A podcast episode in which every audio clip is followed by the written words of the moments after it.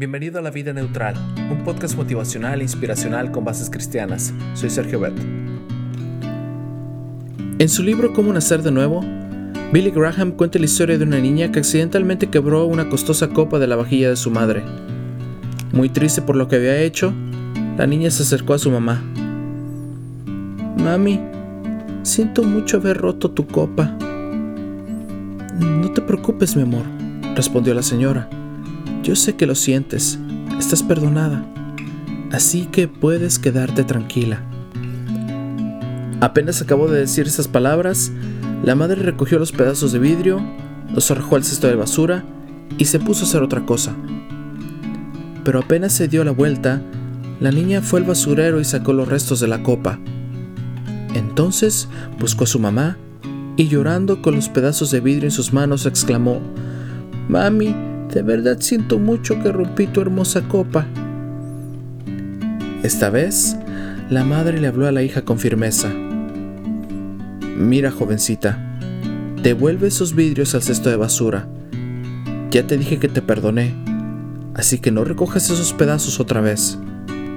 Esto del libro de relatos, ilustraciones y citas de Nelson, página 367. ¿Identificas estos personajes? Por un lado está Dios, siempre listo para perdonar, y por el otro estamos tú y yo, continuamente recogiendo los pedazos de nuestros errores del pasado. Si ya hemos confesado nuestro pecado y nos hemos apartado de él, cuando arrepentidos de nuestras faltas, vamos a Dios en busca de perdón, Él promete arrojarlas a las profundidades del mar. Esto está en Miqueas 7:19, y no acordarse de ellas, como lo dice Hebreos 10:17. ¿No es esto maravilloso?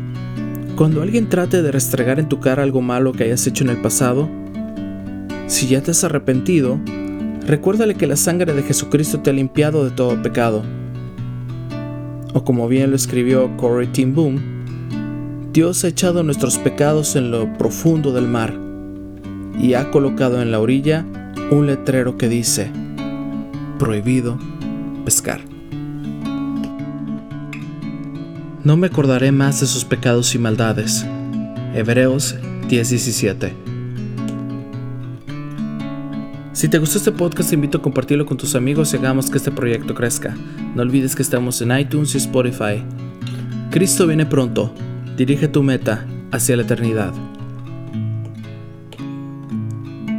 Gracias Dios mío por arrojar mis pecados perdonados a lo profundo del mar. Ayúdame a vivir hoy como un hijo que ha sido perdonado por la sangre preciosa de Jesucristo.